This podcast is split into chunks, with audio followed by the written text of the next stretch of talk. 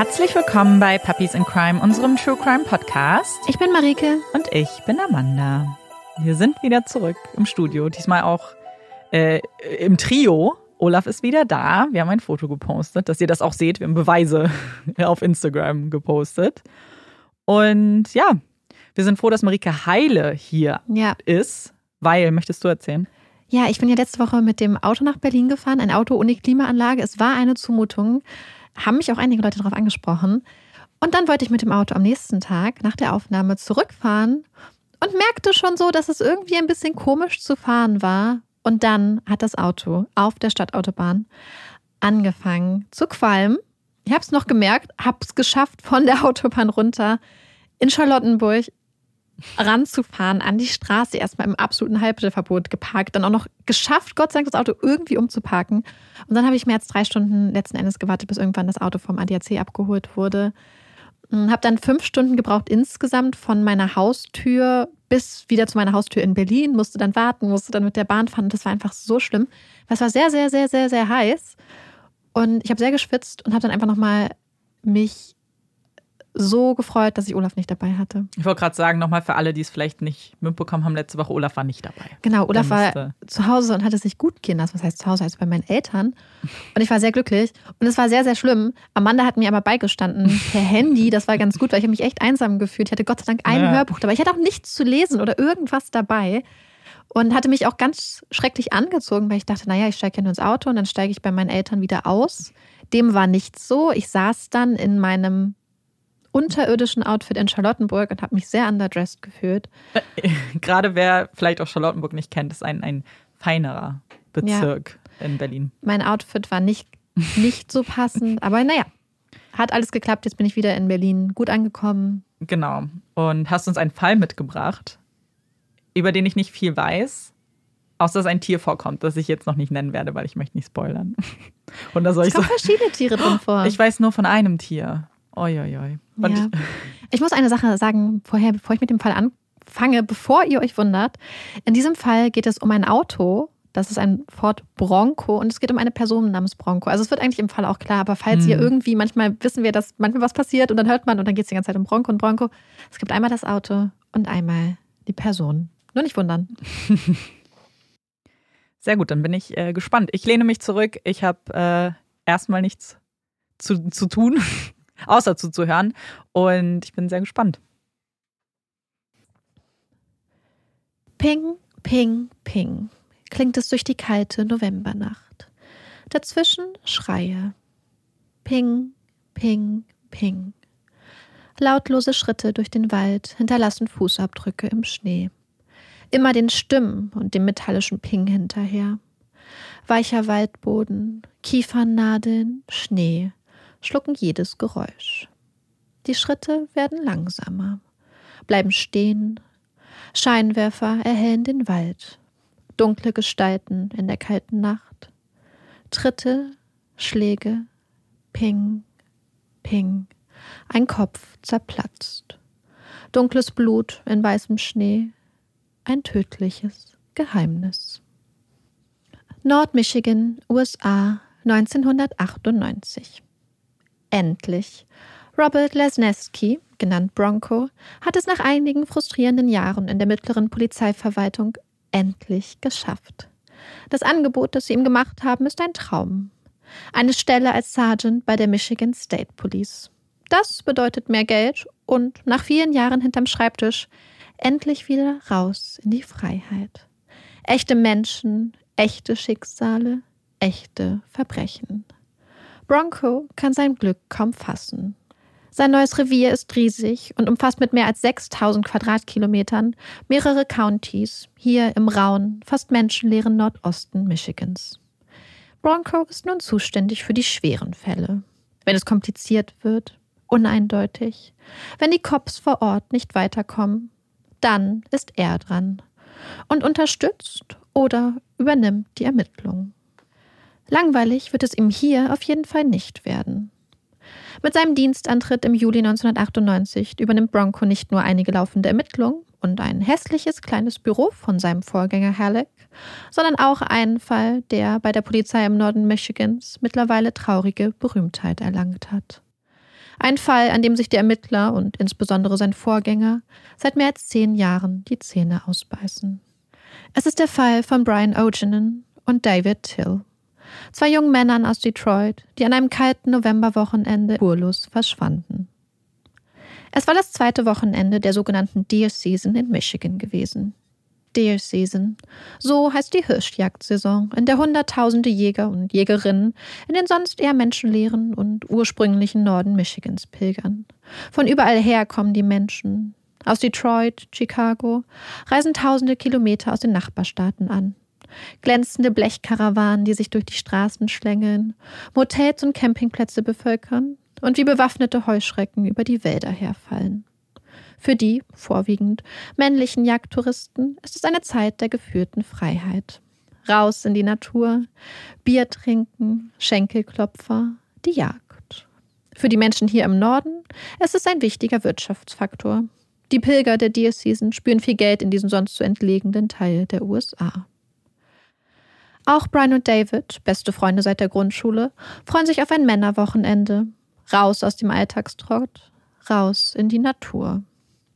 Davids Familie hat eine kleine Jagdhütte in White Cloud, ein beliebter Treffpunkt in der Deer Season. Ein paar Männer der Familie und ein paar Freunde von Davids kleinem Bruder sind schon vor Ort. Die Hütte ist voll. Und eigentlich haben Brian und David da gar nicht so viel Lust drauf. So viele Männer, Alkohol und Testosteron auf so kleinem Raum. Hm. Brian und David überlegen, zweifeln. Auch Brians Eltern haben eine Hütte am See. Da hätten sie auf jeden Fall ihre Ruhe. Sie überlegen hin und her. Sie könnten auch einen alten Freund weiter oben im Norden besuchen. Eine schwere Entscheidung. Am Freitagnachmittag macht David sich schließlich auf zu Brian, der noch völlig fertig von seiner Nachtschicht ist. Und während Brian seine Sachen für das Wochenende zusammenpackt, ruft David noch einmal seine Frau Denise an. Ob's nicht doch Lust hätte mitzukommen? Denise lehnt ab. Sie ist zum Shoppen verabredet. Anschließend telefoniert David noch kurz mit seiner Mom. Um ungefähr 5 Uhr am Nachmittag scheinen die beiden Freunde dann eine Entscheidung getroffen zu haben. David ruft seinen kleinen Bruder Matt an. Sie werden nach White Cloud kommen. Aber wahrscheinlich erst morgen, am Samstag. Dann steigen Brian und David in den großen schwarzen Bronco und fahren raus aus der Stadt. Doch sie werden nicht in White Cloud ankommen. Nicht am Freitag, nicht am Samstag, Sie werden nicht am Sonntagabend zurück in Detroit sein, werden nicht am Montagmorgen pünktlich zur Arbeit erscheinen. Ihre Partnerinnen, ihre Familien beginnen sich Sorgen zu machen. Am nächsten Wochenende fährt schließlich ein kleiner Suchtrupp, bestehend aus Davids Frau Denise, seinem Bruder Matt sowie Brians Partnerin Janice und ihrem Onkel, nach White Cloud. Sie suchen nach Brian und David, nach dem Bronco, nach irgendeinem Zeichen, einem Anhaltspunkt, Sie reden mit Einheimischen, mit Lokalblättern, mit der Polizei, Radiostationen. Sie alle wollen helfen, doch niemand weiß etwas. Niemand scheint die beiden Freunde gesehen zu haben. Wie auch, Brian und David sind nicht nach White Cloud gefahren. Als die Polizei die Suche nach den beiden Vermissten übernimmt, können sie, anhand von Zeugenaussagen, rekonstruieren, dass David und Brian Richtung Norden gefahren sind. Sie wollten wohl doch ihren alten Kumpel einen Besuch abstatten. Doch auch bei ihm kam sie nie an. Zeugen aus der Gegend berichten, wie zwei junge, stark nach Alkohol riechende Männer mit einem schwarzen Bronco nach dem Weg gefragt hätten, wie die beiden in verschiedenen Bars in der Gegend gesehen wurden. Sie waren auffällig, nicht nur aufgrund des starken Größenunterschiedes zwischen ihnen, sondern auch wegen ihres Verhaltens. Verschiedene Zeuginnen berichten, dass die beiden auf der Suche nach Frauen gewesen seien und dass sie Frauen angemacht hatten, sie belästigt haben. Kein gutes, aber ein auffälliges Bild. Später berichten Zeugen von Auseinandersetzungen, von Streit in Bars. Und seitdem fehlt von Brian, David und dem Bronco jede Spur. Und jetzt, zwölfeinhalb Jahre später, liegt der Fall bei Bronco auf dem Tisch. Die Akten sind dick. Hunderte Namen, Hinweise, Aussagen, Grabungen und doch keine heiße Spur. Oder Immer wieder kommen zwei Namen in den Akten vor. J.R. und Coco Duval. Brüder und Mitglieder des notorischen Duval-Familienclans. Die Duvals sind eine riesige, weit verzweigte Familie mit unzähligen Geschwistern und Cousins. Und sie erfüllen so ziemlich jedes Klischee, das die Menschen im urbanen Süden des Staates über die Menschen im Norden haben. Es ist eine Familie, die nach ganz eigenen Regeln lebt. Sie misstrauen dem Staat.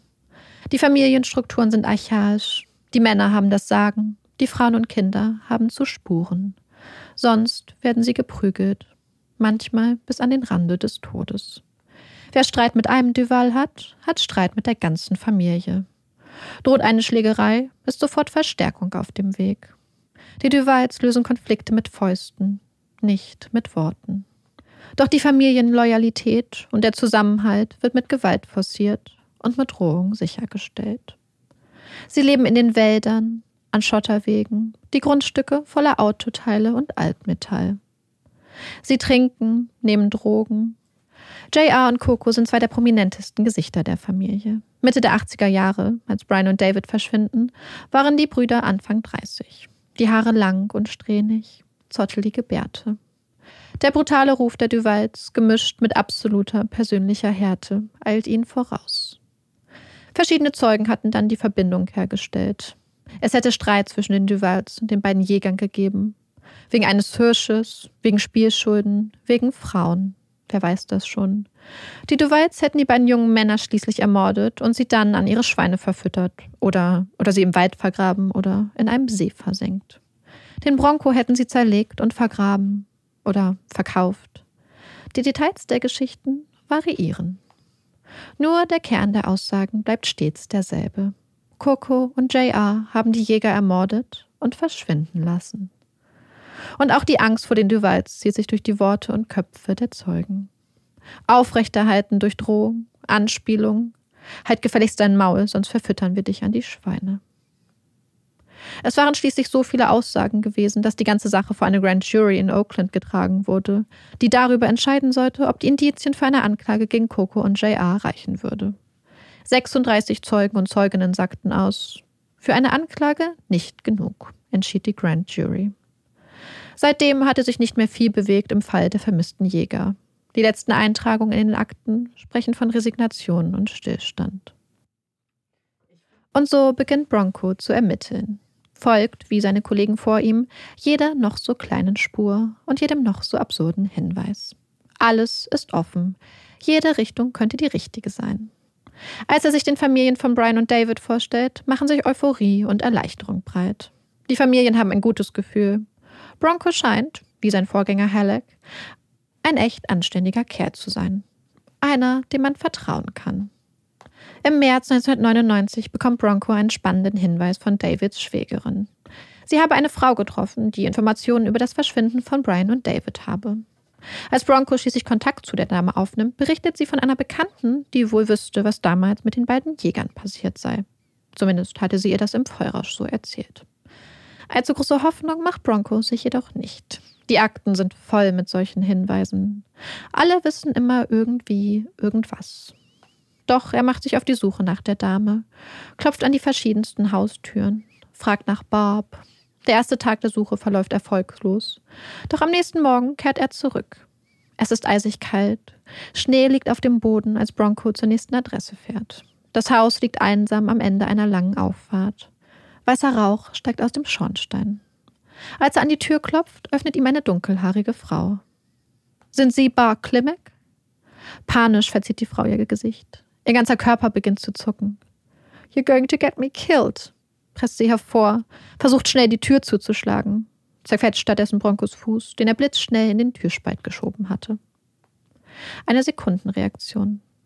Er ahnt, diese Zeugin ist irgendwie anders. Da ist etwas. Er versucht die Frau zu beruhigen. Sie weint, zittert am ganzen Körper, hat offensichtlich Todesangst und lässt ihn doch, schließlich, voller Widerwillen und Zögern, in ihr Haus. Aber sie macht klar, sie will ihn hier nicht, will nicht mit ihm reden. Das ist Selbstmord. Sie hat panische Angst und fast doch irgendwie ein bisschen Vertrauen. Barb beginnt mit Bronco zu reden. Vorsichtig, zögerlich. Es ist nicht das erste Mal, dass sie ihre Geschichte einem Cop erzählt. Sie hatte mal eine Affäre mit einem Polizisten aus der Gegend gehabt, habe ihm schon gesagt, was sie wüsste, doch er habe sie nicht ernst genommen. Doch Bronco schreckt das nicht ab. Er spitzt die Ohren und hört Barb aufmerksam zu. Sie sei an dem Wochenende in einer Bar gewesen. Die beiden Jäger, Brian und David, seien auch da gewesen. Zwei unsympathische Typen. Sie hätten eine Frau belästigt. Dann seien die Duvals gekommen und hätten sich eingemischt. Sie hätten ihr nahegelegt, besser nach Hause zu gehen. Und sie sei der Aufforderung nachgekommen. Später hätte sie dann Schreie aus dem Wald hinterm Haus gehört. Sie wusste sofort, dass es die Jäger waren, die da gerade auf die Fresse bekamen. Und dann war es plötzlich ganz still gewesen. Ein paar Minuten später hatte es an ihrer Tür geklopft. Die Duvals. Sie hatten sie gewarnt.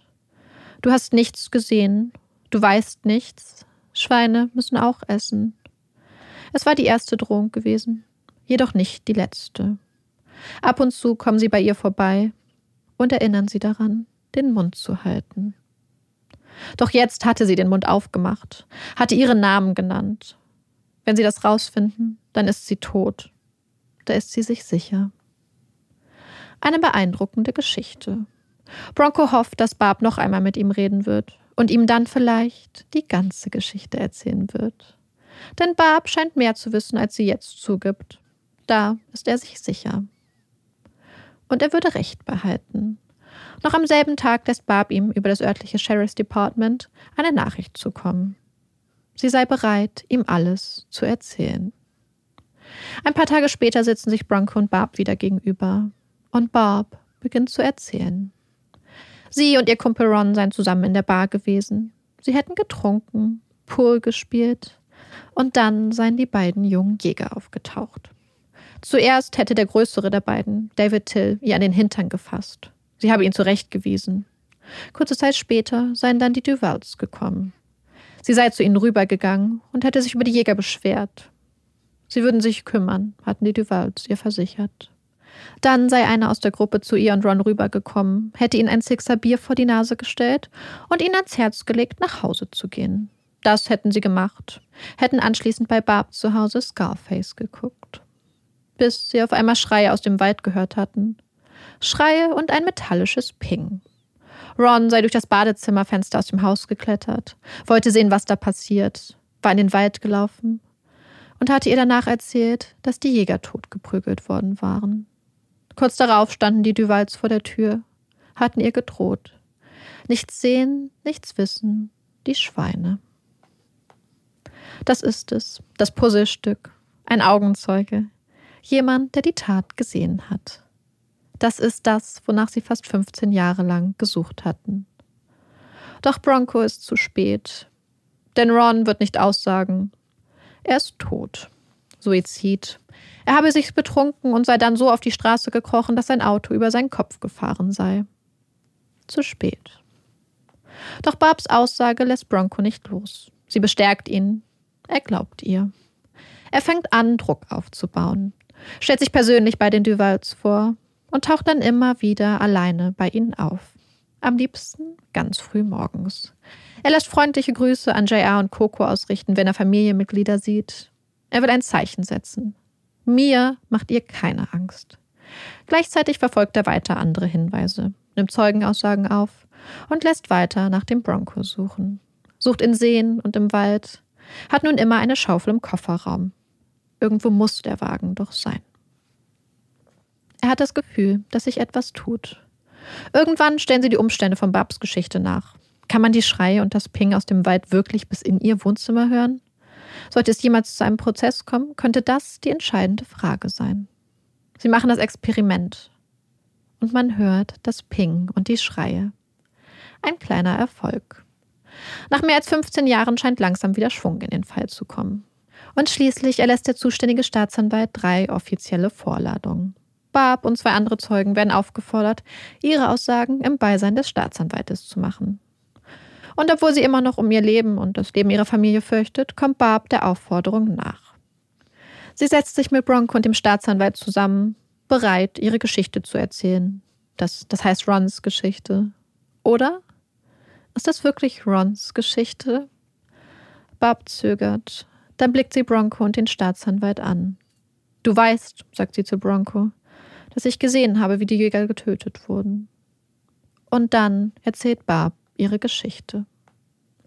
Am 13. Mai 2003, fast 18 Jahre nach dem Verschwinden von Brian Ogenin und David Till, werden Haftbefehle für Raymond Wilbur Duval Jr., genannt JR, und Donald Dean Duval, genannt Coco, erlassen. Die Festnahmen sollen früh am nächsten Morgen erfolgen. Doch ein Informant der Polizei schlägt Alarm. JR scheint seine Zelte abzubrechen und untertauchen zu wollen. Es wäre nicht das erste Mal, dass die Duvals über die Pläne der Polizei nur allzu gut informiert sind. Sie müssen sofort handeln. Gemeinsam mit einigen State Troopern fährt Bronco zu JR. Sie parken die Grundstückseinfahrt zu. Kein Ausweg. Bronco geht zur Tür. Hey, JR. Hey, Bronco. Du wirst verhaftet wegen den Morden an Brian Ogenin und David Till. Bullshit. Nach 18 Jahren klicken endlich die Handschellen. Aber liegen sie um die richtigen Handgelenke? Ja, da sind sich zumindest die Staatsanwaltschaft und die Polizei sicher. Mit den Festnahmen von JR und Coco scheint sich ein Schleier der Angst von den Seelen der Menschen zu lösen. Immer mehr Zeuginnen und Zeugen wenden sich nach Jahren des Schweigens mit ihren Geschichten an die Polizei. Vorsichtiger Optimismus macht sich breit. Doch dann erreicht Bronco eine Nachricht, die seinen vorsichtigen Optimismus im Keim zu ersticken droht. Denn auf einmal wird eine neue Staatsanwältin mit dem Fall beauftragt. Donna Pendergast. Sie hat zwar den Ruf, eine brillante Staatsanwältin zu sein, doch sie kennt den Fall nicht. Jahrelang hatte er Seite an Seite mit dem zuständigen Staatsanwalt gearbeitet. Der Mann kennt den Fall, kennt alle Beteiligten, die Beziehungen, die Gegend. Wie will Pendergast die tausenden Seiten, die 18 Jahre Ermittlungsarbeit so schnell durcharbeiten und verstehen? Unmöglich. Doch das ist noch nicht alles. Denn Pendergast hat auch noch drei Wochen Griechenlandurlaub im Oktober gebucht. Urlaub, den sie nicht verschieben wird. Sie wird erst am 13. Oktober zurück in Michigan sein. Der Prozessbeginn? Sieben Tage später. Bronco bekommt Panik. Eine Woche Vorbereitungszeit. Für 18 Jahre Ermittlungsarbeit. Für 18 Jahre Ungewissheit. Für zwei Menschenleben. Er verflucht die Staatsanwaltschaft, verflucht diese politischen Spielchen. Drei Wochen Griechenland. Das kann niemand schaffen. Das wird nichts. Doch dann trifft der Pendergast. Die Staatsanwältin überrascht ihn hat es irgendwie geschafft, sich die tausenden Seiten, die hunderten Namen und auch die kleinsten Details des Falls einzuprägen. Er ist beeindruckt.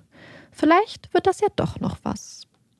Der Prozess gegen JR und Coco beginnt am 20. Oktober 2003 im Circuit Court von Standish in Aranac County. Das ganze Land blickt nun nach Michigan, blickt auf die beiden Männer Anfang 50, die zwei junge Menschen an ihre Schweine verfüttert haben sollen. Eines ist allen Beteiligten von Anfang an klar. Es wird kein leichtes Spiel werden. Ein reiner Indizienprozess. Keine Leichen, keine Tatwaffe, ein Prozess ohne Beweise. Es ist ein Prozess der Zeugen, der Glaubwürdigkeit und der Sympathien. Wem kann die Jury glauben? Zeugin nach Zeugin tritt vor das Gericht. Sie erzählen ihre Geschichten oder beklagen Erinnerungslücken, plötzlichen Gedächtnisverlust oder Unwissenheit. Und dann ist es soweit. Die eine Zeugin, auf die sie alle gewartet haben. Die Frau, auf deren Schultern nur zwei Schicksale lasten. Die Türen des Gerichtssaals gehen auf und die Frau mit dunklen Haaren betritt vorsichtig den Gerichtssaal. Macht zögerlich einen Schritt und dann noch einen. Die Kameras klicken ohne Erbarmen. Einatmen, ausatmen. Sie wirft einen Blick auf die Anklagebank und erschrickt. Tränen füllen ihre Augen. Barb schreit auf. Ich kann das nicht. Dann dreht sie auf dem Absatz um und rennt aus dem Gerichtssaal. Sie hat Angst, so unglaubliche Angst. Doch Barb fängt sich, reißt sich zusammen, tritt wenig später in den Zeugenstand und erzählt ihre Geschichte. Erzählt nun endlich ihre Wahrheit. Kein Hörensagen, kein Ron, der zwischen ihr und den Ereignissen steht. Nein, das hier ist ihre Geschichte. Es war das zweite Wochenende der Deer Season gewesen. Sie und Ron hätten etwas zu feiern gehabt. Denn er hatte seinen ersten legalen, also mit einer echten Jagdlizenz erlegten, Hirsch geschossen. Er war so stolz. Ein Grund zum Feiern und zum Trinken. Und Barb trinkt. Unglaublich viel. Spült einen Drink nach den anderen die Kehle hinunter. Dann seien da die beiden jungen Jäger gewesen. Zwei unangenehme Gestalten. Zuerst greift einer von ihnen ihr beim Poolspielen an den Hintern. Sie wehrt sich, weist ihn zurecht. Dann ist es der Große, der seinen Schoß an ihrem Hintern reibt. Wieder wehrt sie sich, schreit ihn an. Kurze Zeit später kommen drei der Duval-Brüder in die Bar. JR, Coco und Rex. Als die Duvals die beiden jungen Jäger entdecken, scheinen sie sie sofort zu erkennen und ins Visier zu nehmen. Als gäbe es da eine Vorgeschichte. Barb ahnt, dass es bald Ärger geben wird. Die beiden jungen Männer lassen sich durch die Anwesenheit der Duvals nicht abschrecken, belästigen weiter weibliche Gäste. Barb kocht vor Wut. Hitzige Worte fliegen zwischen den beiden Jägern und den Duval-Brüdern hin und her. Die Stimmung ist aufgeheizt. Barb will die Polizei rufen, doch jemand sagt ihr, dass die schon gerufen wurde.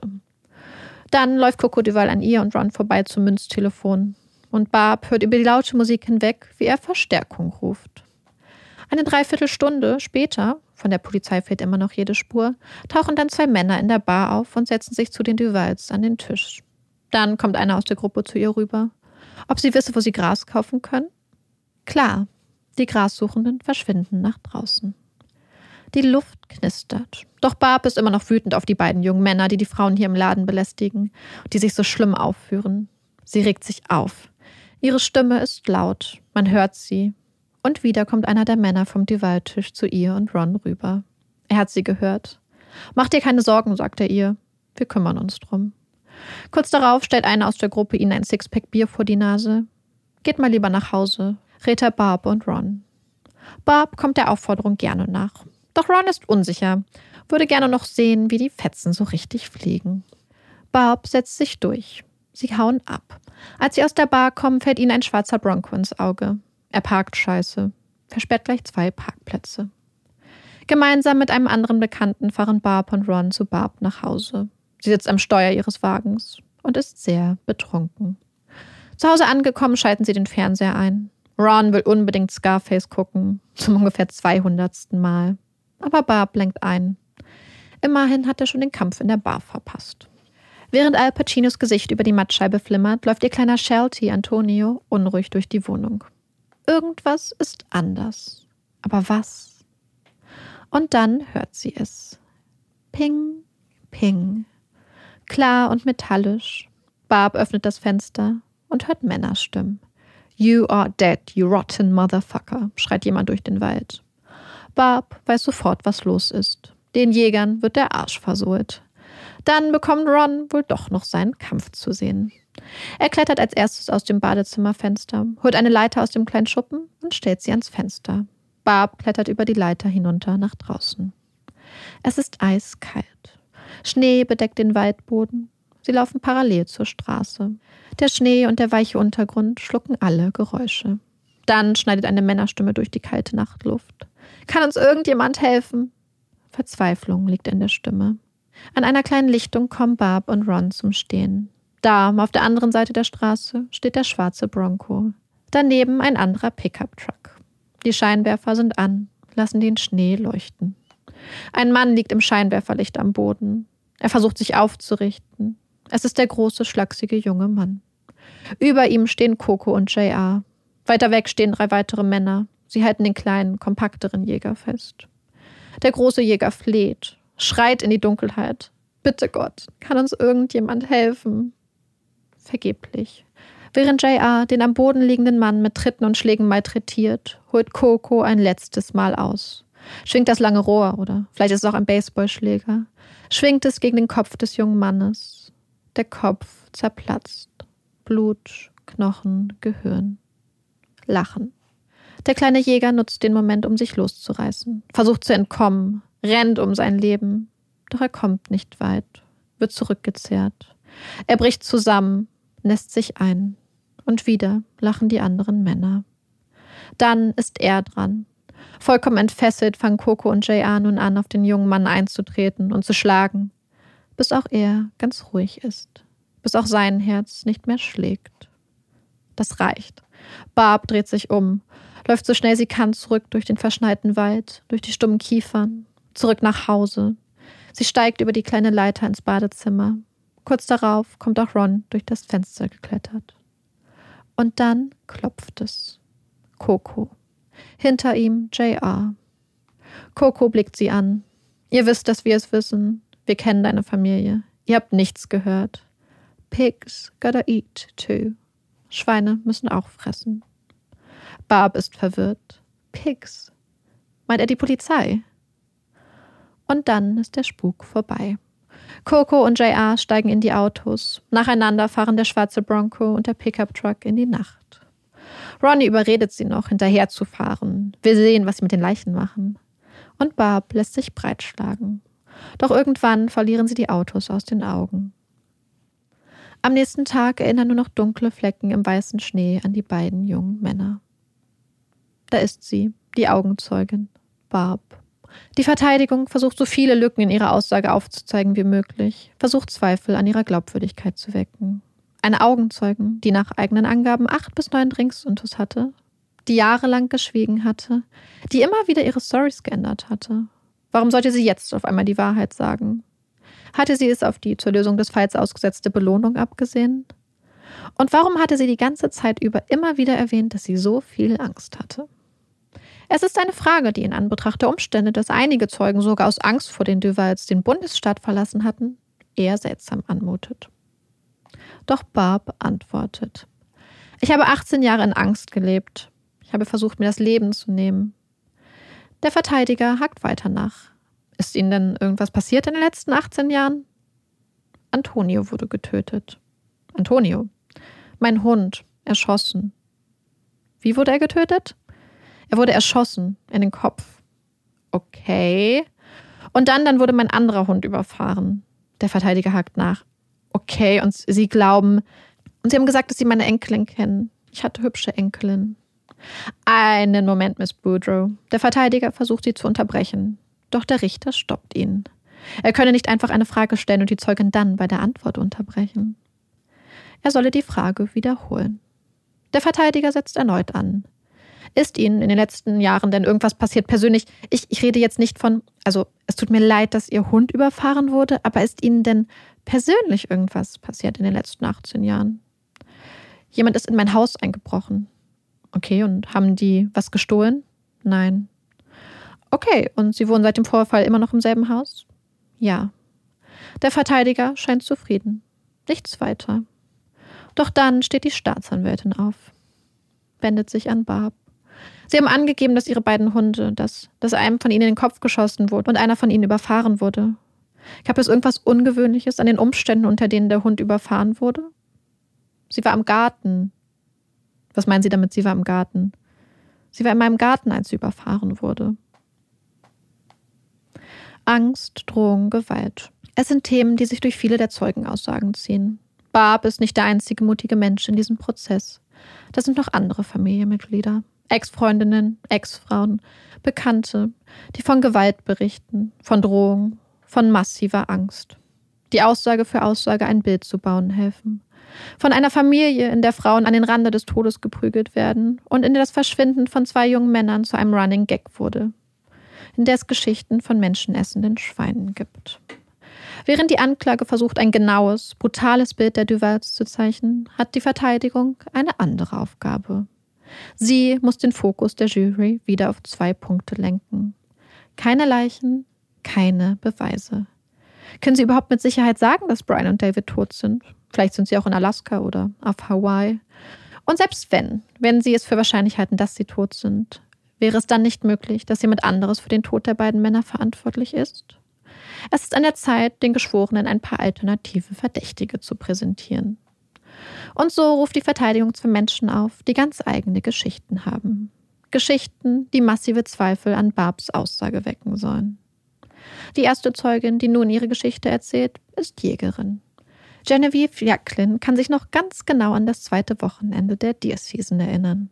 Sie hatte einen prächtigen Achtender Hirsch geschossen.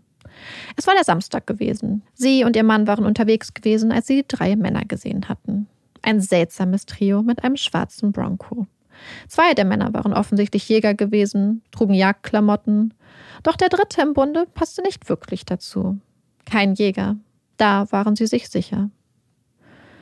Dann, drei Jahre später, hatte sie den dritten wiedergesehen. In der Zeitung. Sein Name Joel Hanna. Er hatte einen Polizisten getötet, der ihn als Anhalter mitgenommen hatte, und dann einen alten Mann ermordet, um dessen Boot zu stehlen. War später von der Polizei erschossen worden, als er zwei Polizisten mit einer Forke attackierte. Das war er gewesen. Sie erkennt ihn. Schnell hatte sie die Polizei verständigt, war sich sicher, dass sie ihn mit den beiden Jägern gesehen hatte. Soweit eine gute alternative Theorie. Wäre da nicht der Umstand, dass Jacqueline bei der Polizeivernehmung damals keinen der drei Männer auf den Fotos wiedererkennen konnte? Weder den angeblichen Täter noch die vermeintlichen Opfer. Aber die Verteidigung hat noch einen anderen Zeugen im Ärmel. Einen Mann namens Donald Dutton. Und Donald Dutton berichtet von einem grausamen Mord. Begangen von Brüdern. Brian und David hatten eine zu große Klappe gehabt, wären in einer Bar mit anderen Gästen in Streit geraten.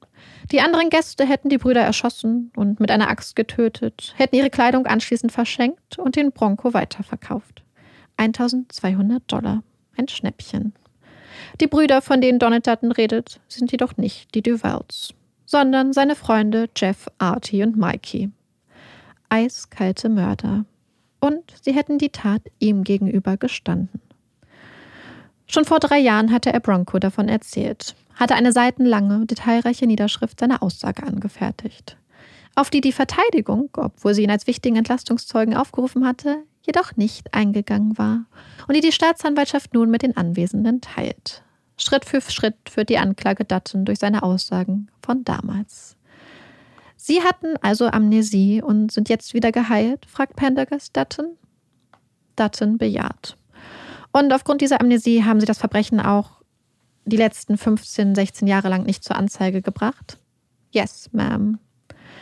Pendergast zitiert seine Tatbeschreibung liest vor, wie die Brüder die Leichen anschließend im Fluss entsorgten, wie sie die Münder der Opfer mit den Fingern offen hielten, bis genug Flusswasser in die Körper gelaufen war und die Körper dann sanken. Bruder Mikey hätte diese Form der Leichenentsorgung zur Kunstform entwickelt, schrieb Dutton. Er hätte das schon 30 Mal gemacht. Yes, ma'am. Also das ist das, was sie der Polizei gesagt hatten, dass Mikey diese grauselige Sache schon 30 Mal gemacht hatte. Yes, ma'am. Und sie haben gesagt, dass sie es nach ein paar Minuten nicht mehr ausgehalten haben, weil ihre christliche Seele sich übergeben wollte. Das stimmt, ma'am. Es geht hin und her. Pendergast zitiert. Nachdem die Jäger getötet wurden, habe ich gesehen, dass Mikey eine neue grüne Jacke trug. Mikey ist ein langhaariger Hippie und seine neue Jacke an ihm sieht irgendwie seltsam aus. Aber Artie war immer ein gelackter Typ mit gelackten Haaren und Artie trug einen dünnen schwarzen Mantel. Das ist ihre Aussage? Yes, ma'am. Die Arme waren zu kurz, aber es war ein Souvenir. Ist das Ihre Aussage? Yes, ma'am. Und Sie hatten Ihnen ein paar Jeans angeboten, aber die waren zu groß? Ja. Satz für Satz geht Pendergast die Aussage durch. Und Sie sagen, dass Sie, gemeint sind hier die Brüder, ungefähr 31 Menschen umgebracht haben. 24 davon im Rouge. Im Rouge River? Ja. Zwei Biker in der Six Mile Road? Yes, ma'am. Und zwei in dem Bächlein auf dem Grundstück von Ihrem Vater? Yes, ma'am. Und dann noch die alte Dame, die Jeff zu Tode prügelte, um an ihre Rubinkette zu kommen? Ich habe die Kette gesehen. Haben Sie sich an all diese Dinge erinnert oder kam die Erinnerung, nachdem Ihre Amnesie geheilt war? Die meisten Erinnerungen seien mit der Heilung der Amnesie eingetreten. Und gaben Sie damals an, dass Jeff das Gold für seine Freundin Michelle von Leslie Williams, dem Serienmörder, gekauft hatte? Yes, ma'am. Und Leslie Williams ist ein Massenmörder, für den Ihr Kumpel Paul gearbeitet hatte? Yes, ma'am. Und wissen Sie, wer damals die Anklage gegen Leslie Williams geleitet hat? Nein. Sie steht vor Ihnen. Immer weiter geht Pendergast durch Duttons Aussage. Berichte von Morden, von toten Bikern, Axtmorden, blutigen Klamotten und Überfälle auf Casinos. Es ist wild. Und dann schreiben sie in ihrer Aussage, Jeff wusste, dass ich zu viel wusste und er hat mich in seinen Truck gelockt, weil ich Amnesie hatte und vergessen hatte, dass er der Mörder war. Und dann wollte er mich gerade totschlagen und hat mich bedroht. Und mir ist wieder eingefallen, dass er ein Mörder ist. Und dass die blutigen Klamotten bei Salvation Army von ihnen sein müssen. Und dann habe ich ihnen gesagt, wie dumm sie waren. Und an der Art, wie er reagiert hat, habe ich gemerkt, dass ich recht hatte. Ich habe gelogen, um mein Leben zu retten. Das stimmt genauso, Ma'am. Ein Moment, Pendergast pausiert. Also wenn ich die Vorgänge richtig verstehe, dann hatten die vergessen, dass sie Amnesie hatten? Die Fragen und Antworten zwischen Pendergast und Dutton gehen hin und her. Er zeigt ein beispiellos umfangreiches Wissen über einen ganzen Haufen berühmter Mordfälle und Mörder. Die Verteidigung fühlt sich genötigt klarzustellen, dass Dutton nur von den Morden gehört habe, er sie jedoch nicht begangen habe. Alles nur Informationen aus der Nachbarschaft. Es wird eines der größten Rätsel des Falls bleiben, wieso die Verteidigung ausgerechnet Donald Dutton aussagen ließ. Doch auch wenn seine spektakuläre Aussage nicht unbedingt geeignet erscheint, glaubhaft alternative Verdächtige zu präsentieren, die Verteidigung ist stark. In ihren Abschlussplädoyers weisen die Verteidiger auf all die Widersprüche hin, die sich durch die Aussagen der Zeuginnen ziehen. Unglaublich viele Widersprüche. Und dann keine Leichen, kein Auto, keine Beweise, viele Gerüchte, viel Hörensagen. Genug, um über jeden Zweifel erhaben zwei Menschen schuldig zu sprechen? Nun liegt es an den Geschworenen. Nach zwei Stunden Besprechung kehrt die Jury zurück. Das Urteil ist einstimmig. Später wird herauskommen, dass die Jury ihre Entscheidung eigentlich schon nach zehn Minuten Besprechung getroffen hatte und anschließend einfach nur noch quasi pro forma alles durchgegangen war, um bloß keinen schlechten Eindruck zu vermitteln. J.R. und Coco Duval werden von der Jury des First Degree Murders für schuldig gesprochen und später zu lebenslanger Haft verurteilt. Von Brian Oginen und David Till fehlt bis heute jede Spur. Wow, ähm, was ein Fall. Was, was für absurde Elemente in diesem Fall. Ich bin sprachlos ein bisschen. Ich, Marike hält gerade schon das Buch vor sich, was, was ihre Quelle ist. Ich weiß nicht, möchtest du darüber jetzt schon sprechen? Ja, weil es ist wirklich, ähm, Amanda hat es angesprochen, das ist teilweise ein Fall, der unglaublich absurde Züge annimmt, der gleichzeitig aber mich auch schockiert hat, weil er unglaublich brutal war. Mhm. Zumindest was beschrieben wurde. Bevor ich über irgendwas anderes rede, muss ich einmal die Quelle erwähnen, denn es gibt schon Quellen zum Fall. Es gibt zum Beispiel auch die Revisionen, die ähm, JR und Coco ähm, eingelegt haben, die auch immer wieder abgewiesen wurden. Aber die eine Quelle zum Fall, auf die sich auch alle anderen Quellen eigentlich berufen, ist das Buch, ein Buch von Tom Henderson, das heißt Darker Than Night. Und er hat quasi Eingriff gehabt in die ganzen Aufnahmen aus dem Gericht, in die ganzen Notizen, die Donna Pendergast sich gemacht hat, also die Staatsanwaltschaft, die Bronco, also der ermittelnde ähm, Sergeant gemacht hatte und hat daraus so ein krass umfassendes Buch geschrieben, was mir total, also ich fand es super spannend, was man bei dem Buch sagen muss und was sich auch durch den Fall zieht es ist ein unglaublich komplexer Fall. Also ich habe es ja so ein bisschen versucht anzudeuten. Es wurden unglaublich viele Zeuginnen und Zeugen gehört. Es gibt unglaublich viele Aspekte, Hinweise etc. Und ich habe irgendwann ungefähr nach der Hälfte des Buches aufgehört, den Anspruch zu haben, zu verstehen, um wen es gerade geht. Mhm. Weil es gibt so viele Zeugen und so viele Zeuginnen, die verschiedene Sachen aussagen und er nennt sie wirklich, er versucht alle zu nennen, er geht auf die Leute ein, berichtet ganz detailliert von den Ermittlungen und das hätte wirklich komplett den Rahmen gesprengt. Das Buch ist fast 400 Seiten lang. Aber umso toller fand ich das Buch. Also mir hat es wirklich gut gefallen, das zu lesen. Ähm, was interessant ist natürlich, er hat natürlich ganz stark diese Perspektive gehabt, dass auch aufgrund der Quellen, dass er ganz stark auf der Seite natürlich der Staatsanwaltschaft stand und auf der Seite von Lesneski, also Bronco, dem Ermittler. Aber ähm, ja, ich fand das Buch wirklich ähm, sehr spannend und sehr gut geschrieben auch. Ja, das ist dann immer so ein bisschen Luxus, wenn man das auch hat bei gerade Büchern, die man halt für Recherche liest. Ich weiß nicht, ich bin jetzt, also ich will jetzt nicht unchronologisch anfangen und mit dem Ende anfangen, aber das mhm, vielleicht was ja. bei euch gerade auch so noch im Hinterkopf ja. ist, weil damit hört der Fall ja auch auf.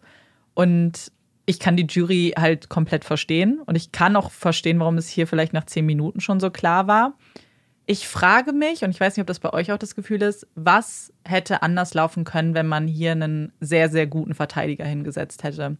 Weil nur von der Ausgangssituation, dass eigentlich alles auf diesen Zeugen, was du ja gerade erwähnt hast, basiert, nur auf Aussagen, die sich ja auch widersprechen und die Hauptzeugin jemand ist, ähm, die getrunken hat an dem Tag, was und dass sie das angebracht haben, finde ich, ist ja auch würde jeder Anwalt, glaube ich, äh, mit anführen und das sie ja dann in dem Moment auch nicht mehr ganz so glaubwürdig macht. Was wäre, und weil sie keine Leichen haben und keine Beweise so richtig, ich frage mich, was, was dann gewesen wäre. Ja, ich habe ähm, lustigerweise sogar mhm. schon so ein bisschen früher, also ich fand es wirklich, also ich kann die Jury auch verstehen, mhm. dass sie sich so schnell dazu entschlossen haben, weil auch wenn man zum Beispiel die Plädoyers äh, von Donna Pendergast mhm. sich durchliest und sich wirklich anguckt, zu was für einem Spektakel teilweise der Prozess aufgrund der Verteidigung verkommen ist, weil die teilweise ja. sehr, sehr, ich sage jetzt einfach mal unklug agiert haben. Indem sie beispielsweise Donald Dutton mhm. als ernstzunehmenden Zeugen aufgerufen haben. Und ich glaube, sie haben verkannt, dass die Staatsanwältin wirklich einen guten Überblick über den Fall hatte und dann natürlich dieses neunseitige, diese Aussage von ihm rausgeholt ja, hat und die dann durchgegangen ist. Die Verteidigung wollte wohl eigentlich nur, dass er quasi erklärt, dass wer anders schuldig ist und ist wohl nicht davon ausgegangen, dass sie Schritt für Schritt durch diese unglaublich absurden Äußerungen gegangen ist. Ich habe jetzt nur einen kurzen hm. Ausschnitt gemacht. Ich wollte einfach diese Absurdität zeigen. Ich habe überlegt, ob ich es überhaupt reinmache, weil ich ein bisschen Angst hatte, dass es vom Fall ablenkt. Aber es ist halt wirklich ein Punkt, der eigentlich so ein bisschen symbolisiert, was so ein bisschen bei, wie ich finde, bei der Verteidigung nicht ganz geklappt hat. Ja. Es sind auch zum Beispiel diese Nachfragen, fand ich ganz, ganz problematisch oder unklug, sagen wir mal, ja. wo sie, ähm, wo der Verteidiger so nachfragt, aber warum hatten sie denn Angst, nachdem Barb schon erzählt ja. hat, dass ihre Hunde getötet wurden? Und mehrere Zeugen sind, haben versucht, sich zu verstecken. Also es wurde von der Verteidigung wurde immer in Frage gestellt, warum die Leute denn alle so Angst mhm. haben. Aber man muss zum Beispiel sehen, dass die Ex-Freundin von JR, die Mutter seiner Kinder oder von einem seiner Kinder, wurde ein paar Jahre nach der Tat ermordet. Ganz viele Zeugen hatten immer gesagt, dass sie, wenn, wenn irgendwer noch was weiß neben den Tätern, wird sie das sein. Sie hat sich aber nie wirklich dazu geäußert. Und dann ist sie unter ähm, mysteriösen Umständen gestorben. Und zwar hat man sie auf einem von diesen Schotterwegen, die zu JRs Grundstück geführt hat, gefunden. Es sah so aus, als wäre sie überfahren worden, aber bei Autopsie wurde dann festgestellt, dass sie erwürgt wurde. Okay. Und dafür ist dann ihr Mann in Gefängnis ja. gekommen. Man konnte ihm das wohl scheinbar nachweisen. Aber das ist natürlich auch so, wenn man auch vielleicht der Polizei nicht ganz vertraut und im Justizsystem mhm.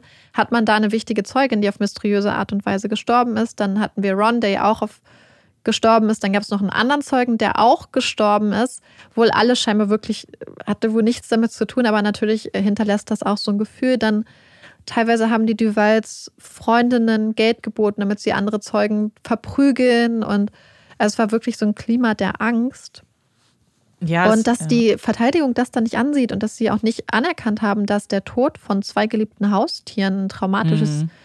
eine ganz traumatische Sache ist und dass das schon reicht, um Leute massivst einzuschüchtern, haben sie sich, glaube ich, keine Pluspunkte geholt. Aber das ist ja genau das ist, warum ich mich eben frage, wie es mit einer anderen Verteidigung hätte laufen können, weil das sind so Sachen, die man irgendwie als Laie schon, also ja. weiß, so dumm, mhm. also so dumm das klingt, ohne Jura studiert zu haben, hat man so eine Grundidee, was eine Verteidigung macht. Und einen alternativen Täter oder Täterin zu zeigen, ist ja ein, ein, eine Sache, die man machen kann und machen, so, ähm, das kann ja eine Jury sehr, sehr ähm, beeinflussen, wenn du jemanden aufzeigen kannst, der es eventuell gewesen ist. Aber dann muss das doch jemand sein, der so einem Kreuzverhör standhält. Dann muss das ja. doch jemand sein, wenn man ihn genau anschaut, der sich nicht so. Also es tut mir wahnsinnig leid, ich will das nicht ins Lächerliche ziehen, aber so absurde Dinge ja. von sich gibt, der sagt, er hat eine Amnesie entwickelt, einfach so. Ja, ich glaube, dass Donald Dutton, ähm, das ist ein ganz großer Fehler war, ihn aufzurufen, weil ich bin mir sicher, dass er psychische Probleme ganz ja. massive hat. Und ich weiß auch, dass, und ich fand es auch muss ich sagen, also es wurde geschrieben, dass während seiner Vernehmung teilweise so diese Ernsthaftigkeit aus dem Gerichtssaal quasi so ein bisschen entwichen ist mhm. und dass teilweise Leute nach draußen gegangen sind, weil sie sich so und also zu kontrollieren mussten, dass sie nicht losgelacht haben. Und mir tut es so leid, weil ich das Gefühl habe, dass wirklich ein Mann, der irgendwie denkt, das Richtige zu tun, wahrscheinlich Ganz sogar. Sicher. Und ähm, und das tat mir ja. im Herzen weh, muss ich gestehen. Aber ich finde es einfach unverantwortlich von der Verteidigung, das, ja. dass sie ihn aufgerufen haben. Das wollte ich gerade sagen. Ja. Ich finde nämlich auch nicht, dass es in seiner Verantwortung Überhaupt liegt. Weil ich bin mir auch, also nur von den Aussagen, ich möchte niemanden ferndiagnostizieren, aber wirkt er einfach, als ob er da ähm, ja irgendwie psychische Probleme hat. Und dann finde ich es auch fahrlässig, so jemanden ohne richtige ich weiß nicht, ob sie ihn gebrieft haben, ich weiß nicht, ob sie das mit ihm durchgegangen sind. Und dann frage ich mich, warum ist man aber nicht das Offensichtliche durchgegangen, was ja die Aussage ist. Dass ja. man muss doch wissen, dass eine Staatsanwaltschaft, dass die Anklage sich seine Aussage nehmen wird und die zerpflücken wird. Wie kann man darauf ja. nicht vorbereitet gewesen sein? Ja. Also. Das, also das zieht sich auch so durch die ganzen anderen Sachen. Ich habe jetzt nicht alles erwähnt, aber ähm, was der Verteidiger, also einer der Verteidiger, J.R. und Coco hatten verschiedene Verteidiger natürlich was einer der Männer gemacht hat, ist, als er Barb ähm, quasi ins Kreuzverhör nehmen wollte, hat er sein Pult genommen, an dem er stand und hat es so quasi durch den halben Gerichtssaal mhm. geschoben, bis er neben den Angeklagten stand. und ähm, hatte das offensichtlich gemacht. Er hatte behauptet, damit er Barb besser sehen kann, aber alle wussten, dass er das gemacht hat, damit sie die ganze Zeit, während sie aussagt, die beiden Männer angucken ja, muss. Und dann hatte der Richter ähm, die Verteidigung und die Staatsanwaltschaft quasi zur Besprechung in sein Zimmer gerufen. Und dann kam es wohl so weit, dass dann laute Worte mhm. aus dem mhm. Zimmer im Gerichtssaal gehört wurden und dann hat wohl der Richter geschrien, Sie sind so ein Arschloch. Das oh hat er so laut geschrien, dass die Leute das gehört haben. Und danach musste der Verteidiger dann seinen Puls zurückziehen. Aber das ist natürlich so eine Sache, wo man denkt, wenn du schon breit bist, sowas ja. zu machen, dann das ist ja nur so eine Krawallverteidigung. Auch was ganz oft war, ist, dass die Verteidiger, also es gibt ja so eine Regel, die Tom Henderson auch anspricht und die man ja, wenn man mhm. True Crime sich ein bisschen mit auseinandersetzt oder, oder sowas im Fernsehen guckt, kennt. Frage als Verteidiger oder als Staatsanwaltschaft keine Fragen, auf die du die Antworten nicht weißt. Und es zieht sich so durch, einmal bei der Frage, warum hatten sie Angst? Aber auch so, die Staatsanwaltschaft hat dann versucht, so ganz, manchmal stellt man ja so vermeintlich naive Fragen. Ach, Sie haben getrunken, wie viel in mhm. ein Glas, zwei Glas? Und Barb war immer sehr zuvorkommend, hat immer gleich gesagt, nein, ich habe acht bis neun Getränke getrunken und hat mhm ähm, war ganz klar immer in, in, in diesen Grundzügen. Und auch wenn sie zum Beispiel sich nicht mehr daran erinnern konnte, war es ein Samstag gewesen, war es ein Sonntag gewesen, hatte sie wohl so eine Ehrlichkeit an den Tag gelegt, die wohl sehr beeindruckend war, weil sie Sachen, die Zeugen sonst vielleicht versucht hätten runterzuspielen oder zu verstecken, halt ganz klar angesprochen hatte, was wohl einen guten Eindruck erweckt hat, was ihre Glaubwürdigkeit mhm. anging. Und sie hat zum Beispiel auch auf Holz geklopft, nachdem sie gesagt hat, ja, so quasi ist noch nichts passiert, ich klopfe mal auf Holz. Ja. Und das waren so Momente wohl, ähm, ich glaube, ich meine, dass Tom Henderson geschrieben hat, das hätte man nicht besser schreiben können und ja. nicht besser skripten können. Und ich glaube, da war halt einfach dieses Problem, dass es halt die, was das heißt, das ist ein Problem. Aber es gab halt eine sehr, sehr starke Staatsanwaltschaft mit einem sehr, ja sehr richtig, schwachen Fall so. und ja. eine sehr, sehr schwache Verteidigung mit eigentlich einem, wie ich guten finde, Fall. guten Fall. Mhm. In dem Sinne, dass ähm, man da viel, viel mehr hätte, meine ich, hätte draus machen können. Ja. Naja, weil du ja, ich meine, wir haben es jetzt so oft gesagt, aber an sich musst du ja nicht viel machen. Du musst ja nur, du musst ja keine Unschuld beweisen, du musst nicht viel machen, du musst nur auf das vorbereitet sein, was die Anklage bringen wird. Das ist eigentlich so im Grund, Grunde das, was du machen musst. Und sie haben das, was sie getan haben, ist ja fast kontraproduktiv. Die eigenen ja. Dinge, um quasi nicht nur Unschuld zu beweisen, aber um die Schuld in eine andere Richtung zu schieben oder aufzuzeigen, da haben sie sich ja irgendwie selbst ja. ins eigene Fleisch geschnitten. So. Ich ja. Und das ist bei ganz vielen Aussagen so gewesen, auch von anderen Zeuginnen und Zeugen. Und ja, ich glaube, das war einfach ein ganz, ganz großes Problem, mhm. weil ich halt auch denke, das hat auch interessanterweise jemand bei YouTube gesagt, das konnte ich so gut nachvollziehen, dass er überrascht war, da so eine eindeutige Verurteilung zu sehen, weil es selten Fälle gibt, wo es so wenig gibt. Mhm. So wenig, also gar keine Beweise. So ja. keine Leichen, kein Auto, nichts. Ja. Und so viele sich wirklich widersprechende Aussagen, also wirklich so, wo wirklich so Elemente ähm, sich ganz stark widersprechen. Und ja, aber die Jury hatte wohl nach zehn Minuten waren sie einstimmig wahrscheinlich wussten sie es während des Prozesses schon und mhm. haben nach zehn Minuten gesagt, ja, eigentlich könnten wir es jetzt sagen, aber hatten dann wohl das Gefühl, dass wenn sie nach zehn Minuten wieder rausgehen, dass das ein schlechtes mhm. Licht mhm. auf ihre Hättest Entscheidung ja wirkt. Auch. Und dass sie dann halt nochmal pro forma alles durchgegangen sind, ähm, um dann am Schluss nach zwei Stunden dann mhm. ja zurück in den Gesicht, Gerichtssaal zu treten. Ähm, ich habe ja einige sehr absurde Elemente angesprochen. Es gab noch so viel mehr Elemente, die wirklich absolut absurd waren. Zum Beispiel ist es so, dass die Schweine, um die es ging, mhm. sind auch im Fall, also im Buch sehr prominent. Und es ist wohl so, dass einer der Brüder zum Beispiel ein Lieblingsschwein hatte, was auch immer im Haus gelebt hat und auch so in seinem Bett geschlafen hatte. Und dann ging es immer darum, dass es wohl Wetten gab, ob irgendwer ähm, Schweinegenitalien küsst für fünf Dollar. Und darum ging es dann, das hat er dann abgestritten. Okay. Sein Bruder hat aber zum Beispiel zugegeben, beziehungsweise wurde gefragt, ähm, wie das denn war, als er für die 5 Dollar die Schweinefäkalien gegessen hatte. Und das streitet er auch dann gar nicht ab. Also ich weiß nicht, wie oft ich einfach mm. diese Worte schon in so einem True Crime-Fall gehört habe. Ja. Man, die arme Schweine, dass die immer für sowas missbraucht werden. Ich weiß nicht, ob ja. ihr jetzt vielleicht an einen bekannten Fall aus Kanada äh, denkt. Ich glaube, der ist ja im True Crime-Bereich auch relativ bekannt.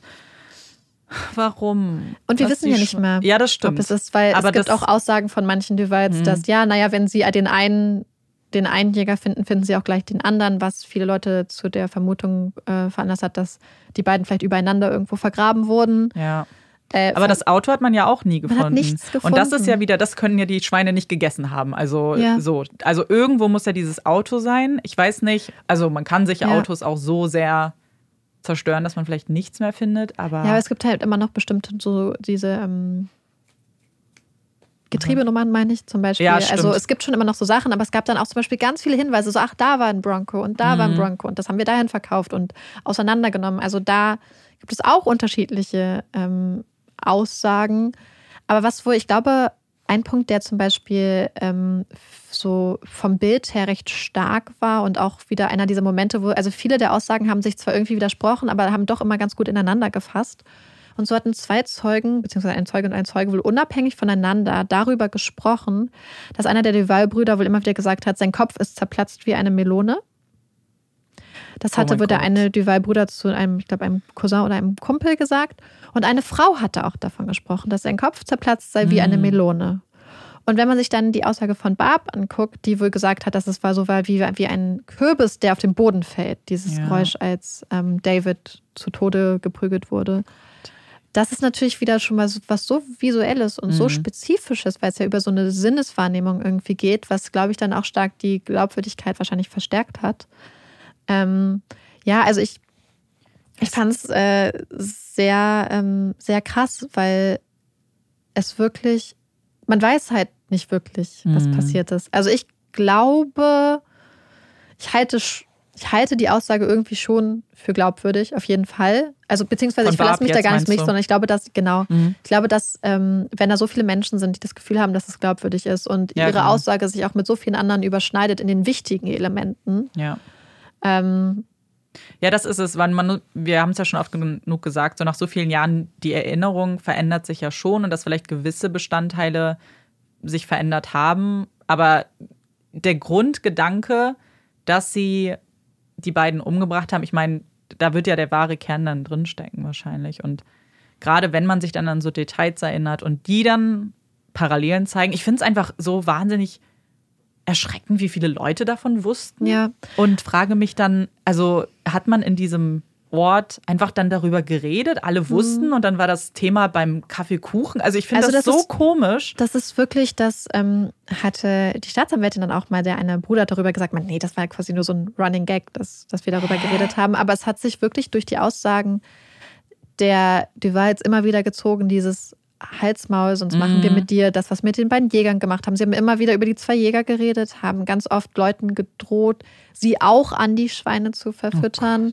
haben teilweise damit auch, teilweise die Mütter von ihren Enkelkindern oder ihren Kindern damit unter Druck gesetzt haben, ähm, die Leute, ja, haben das immer wieder benutzt. Und das ist tatsächlich eine Sache, wo ich drüber nachgedacht habe. Hm.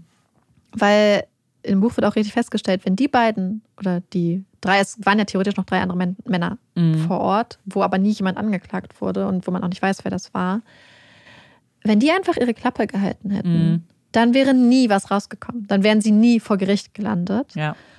Und ich frage mich fast, ob vielleicht, wenn man da so frei darüber redet, ob das nicht vielleicht, also zwischendurch hatte ich überlegt, ob es auch sein könnte, dass sie sich das einfach zunutze gemacht haben und so eine eigene Urban Legend gebaut haben. Hm. Weil warum solltest du sonst so frei darüber reden, wenn du dir bei den anderen Sachen so viel Mühe gibst, alle Beweise verschwinden zu lassen Ja, aber und dann scheinbar so darüber. Aber dann redest Mhm. du immer und immer und immer wieder darüber. Und ähm, angeblich haben zum Beispiel Leute gesagt, dass einer der Brüder mal durch den Bronco noch rumgefahren ist. Ähm, und dann habe ich überlegt, stell dir mal vor, die haben das einfach so als Urban Legend benutzt, als etwas, um, um Leuten Angst zu machen, um Leute unter Druck zu setzen für ihren Ruf. Ja, ja. Und dann ist das Ganze außer Kontrolle geraten. Naja, du musst es ja, du musst ja Dinge nicht tun, um sie als Ja. Druckmittel zu benutzen. Das kann dir, also es reicht ja, um Angst, Leuten Angst zu machen, Mhm. weil die, die Menschen wissen ja. Ja. da sind zwei Jäger tot. Das ist ja, oder äh, vermisst, man weiß nicht, wo sie sind. Und dann kann, natürlich kannst du das zunutze machen. Und es ist, das ist auch, was ich auch so ein bisschen gedacht habe, weil natürlich gibt es immer wieder Täter und Täterinnen, die sehr mit ihren Taten prahlen und das ja sehr nach außen tragen. Aber hier ist ja, das ist ja nicht mehr Kreise, die sie kontrollieren wollten, Ja. sondern hier war das wie so Public Knowledge. Ja. Das, es war, jeder wusste das. Und ist das nicht etwas, was du eigentlich verhindern möchtest, wenn du jemanden umgebracht hättest? Weil dann ist doch klar, sobald jemand in deine Richtung ermittelt, hast du auf einmal so viele Zeugen gegen dich. Ja. Weil ja, einigen wirst du sicherlich Angst gemacht haben, aber nie, du kannst nie dir so sicher sein, dass du allen so viel Angst gemacht hast. Ja. Und ja, aber das, das war nur so was, was mir zwischendurch gekommen ist, weil ich muss nämlich dazu sagen, ich hatte einen anderen Fall zwei Wochen lang recherchiert. Mhm. Und dann war ich so, Amanda, ich kann den nicht machen. Es war ein Fall, der ganz, ganz uneindeutig ist. Der wird später kommen. Und nach, gerade nach Jim und Sandy, mit dem mhm. Fall hatten wir uns jetzt öfter besprochen, wollte ich was Eindeutiges. Ja. Und dann war ich am Schluss so, kann man drüber streiten? Also ich glaube. Naja, wie eindeutig kann es sein, wenn du keine Beweise hast ja. und alles auf der Zeugenaussagen aufbaut? Ja.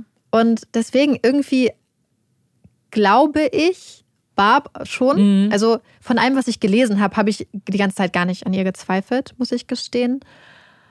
Aber gleichzeitig finde ich es.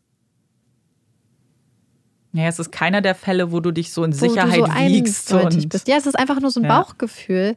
Und gar nicht ein Bauchgefühl, dass ich glaube, dass die beiden unschuldig ja. sind. Nee, aber ich glaube, da kann man auch differenzieren. Also ich weiß nicht, vielleicht seht ihr das anders, aber ich habe das Gefühl bei True Crime mittlerweile, gerade, ich weiß nicht, vielleicht hat es auch mit dem Jim und Sandy Fall ein bisschen zu tun, ähm, dass man so sich wünscht, dass Fälle so glasklar sind. Dass mhm. man genau möchte, so ich will jetzt hundertprozentig wissen, dass derjenige, der im Gefängnis sitzt, auch wirklich, und ich möchte da Beweise haben und ich möchte, am besten will ich ein Geständnis haben. Aber das gibt es nun mal nicht immer. Und ich verstehe, dass man dann manchmal so ein bisschen zögerlich ist, was so die Akzeptanz einer Schuld angeht. Und ja. Mhm. trotzdem, und das hat nichts damit zu tun, dass man ja ihr nicht glaubt, aber sie ist halt, wie, wie wir schon so oft gesagt haben, so Zeugen, gerade nach so vielen Jahren verändern sich Erinnerungen, verändert mhm. sich das Gedächtnis und. Ja. Aber ich glaube, das na. spricht fast eher für sie, weil ja diese ja, Kernaussage immer gleich war. Aber irgendwie habe ich das Gefühl, dass ich eher an so diesem Punkt bin, wo ich so sage, ich glaube das total, dass das passiert mhm. ist. Wenn mir jetzt aber jemand eine gute alternative Theorie präsentieren würde, wäre ich auch nicht überrascht. Ja. Nee, Und, oder irgendwann ähm, rauskäme. Das ich glaube schon, nicht. weil es gab ja auch ähm, zum Beispiel ähm, Revisionen und ja, alles. Ähm, die haben es ja probiert. Ah, ich weiß nicht, es, ist, es war so ein Fall, den ich sehr irgendwie, obwohl er ja fertig ist, mhm. doch sehr unbefriedigend ja, fand total. auf gewisse Art und Weise. Eine Sache, die ich ganz, ganz ganz traurig fand, war ganz am Anfang, als sie gesucht haben, haben sie auch immer noch wirklich diese Möglichkeit in Betracht gezogen, dass die beiden noch am Leben mhm. waren. Verstehe ich, Irgendein aber. Zeuge hatte ausgesagt, dass er mit ihnen geredet hatte, dass man ja nach Alaska oder Hawaii quasi mhm. ähm, abhauen könnte an dem Wochenende. Und ähm, ja. dann hatte man halt immer geguckt und dann irgendwann haben sie ein, ähm, ich meine, es war ein Brian Oginen mhm. mit dem Namen, der noch in seine Lebensversicherung eingezahlt hat. Und dann dachten sie, vielleicht lebt er ja noch, obwohl mhm. natürlich die Kreditkarten und alles nichts mehr wurde benutzt. Und dann haben sie da vor Ort nachgefragt und es waren seine Eltern, oh die immer noch in seine Lebensversicherung eingezahlt haben, weil sie gesagt haben, naja, wenn er dann wiederkommt, dann kann oh er die Gott. Lebensversicherung einlösen und dann kann er mit von dem Geld studieren. Mhm. Und ähm, naja, weil ja. das muss ja auch so, das ist es ja, wir haben es, glaube ich, in anderen Folgen schon gesagt, aber du willst ja die Hoffnung irgendwie nicht aufgeben. Und ja, ja so Anzeichen gerade wie Kreditkarten und wenn kein Geld mehr abgebucht wird, dann gerade nach Jahren ist es natürlich dann kein besonders gutes Zeichen. Aber das ist, die haben ja auch ja. keine Gewissheit und ich weiß halt nicht, wie zufrieden man dann auch mit einem Urteil ist, wenn man ja. so keine, keine Antworten bekommt, weil das wünschen sich ja viele Hinterbliebenen, Hinterbliebene dass ja. zumindest da irgendwie Antworten kommen. Ja, ich glaube, das ist auch so eine massive Belastung und eine Sache, die ganz, ganz schwer auf den Familien mhm. liegt. Ähm, Total. Was natürlich interessant, beziehungsweise irgendwie, was ich ganz positiv auf gewisse Art und Weise fand, ich hoffe, ihr versteht das, ist, dass mhm. ja der Tipp, der letzten Endes zu Barb geführt hat, ja durch die Schwägerin von David ja, dahin stimmt. gebracht wurde, dass sie halt in der Gegend war, dass sie über den Fall geredet hat, dass sie diese Ruth Fawcett, so hieß die Zeugin, getroffen hat, die gesagt hat, hey, ich habe eine Bekannte, die hat mir im Vollrausch gestanden, dass sie mehr darüber weiß, guck mhm. doch mal nach. Und das ist das, was zu Barb geführt hätte. Sie hätten sie sonst wahrscheinlich nie gefunden. Ja. Übrigens, der, ähm, sie hatte ja was mit diesem Cop, also mit diesem Polizisten aus der Gegend, der damals ihre Aussage nicht ernst genommen hatte. Interessanterweise, an dem Tag, wo sie wohl in der Bar war, und die, also dass die, dass es da wohl so Streit gab, das haben wohl mehrere Leute so ein bisschen ähm, bestätigt hatte wirklich jemand die Polizei gerufen. Mm. Und angeblich war er das, aber weil er normalerweise nie in Barfights eingreifen wollte, weil er immer dachte, Es die sollen das unter schon. sich lösen, Mhm. ist er wohl irgendwo auf dem Parkplatz gefahren und hat einfach gewartet, bis sich das von selbst löst. Also das war wohl insgesamt ein sehr, sehr, sehr unzuverlässiger Polizist. Ich wollte gerade sagen, was ist, das ist Arbeitsverweigerung. Wenn deine Ja. Aufgabe ist, für Recht und Ordnung zu sorgen, dann kannst du nicht sagen, die klären das schon alleine. Das ist, Ja. oi, oi, oi. Ja, also mir, ähm, ich war sehr überrascht, als ich das Buch dann angefangen habe und gelesen hatte. glaube ich dir. Ich hoffe, dass der Fall euch auch irgendwie, Bin gespannt, was ihr sagt. ja, ich bin richtig gespannt, was ihr sagt, auch was so euer Gefühl ist, weil ich, das ist die Sache, es ist wirklich, es ist nicht so, dass ich glaube, dass sie zu unschuld im Klasse Mhm. Ich bin wirklich sicher, dass es so ist. Aber ich versteht ihr diese Widersprüchlichkeit? Ich habe das Gefühl, True Crime es besteht ganz viel daraus, komplexe Gefühle und sich widersprechende Gefühle irgendwie los Ja. zuzulassen. Naja, klar. Und gerade so Dinge auch zu reflektieren. Also ich weiß nicht, ähm, ich glaube, jeder konsumiert True Crime so ein bisschen anders, aber bei mir ist es auch gerade jetzt durch den Podcast auch so, dass ich Dinge gar nicht mehr so gerne so hinnehme, wie es einem dann Mhm. erzählt wird in Büchern oder in Dokus, sondern immer mir gerne meine eigenen Gedanken versuche zu machen auf Basis der Dinge, die man dann noch bekommt. Und deswegen hier auch die Frage, ja, irgendwie, die mir jetzt im Kopf rumgeschwirrt hat, weil wir hätten hier auch sitzen können mit einem ganz anderen Fall, wäre es ein anderer Rechtsanwalt gewesen. Ja. Und vielleicht auch nicht. Ja, Also, und das ist, nicht. ja, und das ist dann so eigentlich das Spannende, sich diese Fragen dann auch zu stellen. Auch bei Fällen, die auf den ersten Blick vielleicht als geklärt und gelöst ähm, ja danach aussehen. Eine Sache, die ich noch ansprechen möchte, und ich, ich habe ein bisschen das Gefühl, dass es vielleicht auch mit reingezählt hat, ist ja einmal diese ganz, diese Familiendynamik der Duvals. Mhm. Und ich weiß nicht mehr, wer das gesagt hat. Irgendwer hat das mit so einem Horrorfilm verglichen. Also Ja. ich persönlich musste so ein bisschen dran denken an Wrong Turn tatsächlich. Und auch an einen anderen Film, der ich glaube, der ist aus Schottland.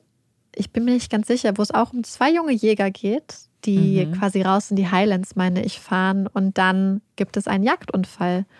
Und sie sind auf einmal in einem kleinen, abgelegenen Dorf mit sehr vielen wütenden Einheimischen. Also ich will gar nicht so viel verraten. Vielleicht, falls ihr wisst, welchen Film ich meine, schreibt das gerne mal, weil ich weiß Mhm. nicht mehr, wie der Film heißt, aber ich weiß, dass der mir damals ein ganz, ganz ähnliches Gefühl bei mir hinterlassen hat, wie dieser Fall. Ja, das ja. Und ähm, Das sagt mir jetzt nichts, aber ich bin auch ja, ich so, weiß auch, dass ich den damals, warum auch immer, geguckt habe und dann irgendwie, es war so, hat sich ein bisschen an Eden Lake erinnert. Hm. Ja, Und der hat damals ein ganz, ganz bedrückendes Gefühl bei mir hinterlassen. Und das ist so ein bisschen das Gefühl, was ich auch hatte, als ich Barbs Schilderung des Verbrechens Ja, das. Gelesen habe, weil man muss sich sagen, Brian und David sind halt beste Freunde gewesen seit der Grundschule und waren halt immer zusammen, haben mal, wenn es ging, Sachen zusammen gemacht und dass man dann mit ansieht, mit anblicken muss, wie der beste Freund Mhm. zu Tode geprügelt wird, wie, wie Brian dann versucht hat, wegzulaufen, wie sie ihn getackelt haben in den Schnee und zurückgezerrt haben und er dann wohl so einfach in sich zusammengebrochen ist, sich eingenässt hat, wie sie darüber gelacht haben Ja, ist nur dass da ein Mensch in Todesangst sich einnässt und ihn dann einfach getötet haben. Ja, das weiß ich nicht. Naja, ja, der Vergleich mit dem Horrorfilm ist da ganz gut, aber es ist halt hier real ist und das Ja. und wie Menschen so grausam sein können. ja. Ja. Aber wie gesagt, schreibt uns mal, was für ein Gefühl ihr habt, falls ihr da ein Gefühl habt, was ihr mit uns teilen möchtet. Mhm. Sind sehr gespannt. Und damit wir jetzt aber vielleicht ein bisschen aufatmen können, kommt hier unsere Puppy Break. Marike, weißt du, was das Tier des Jahres 2021 ist? Nein. Es ist der Fischotter.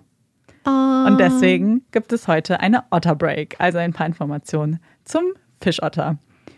Ich finde Fischotter wahnsinnig niedlich und ich habe auch extra so ein paar rausgesucht, die einfach super süß sind. Wir kriegen übrigens regelmäßig immer Nachrichten zu Otter Facts, weil die nun mal so putzig sind.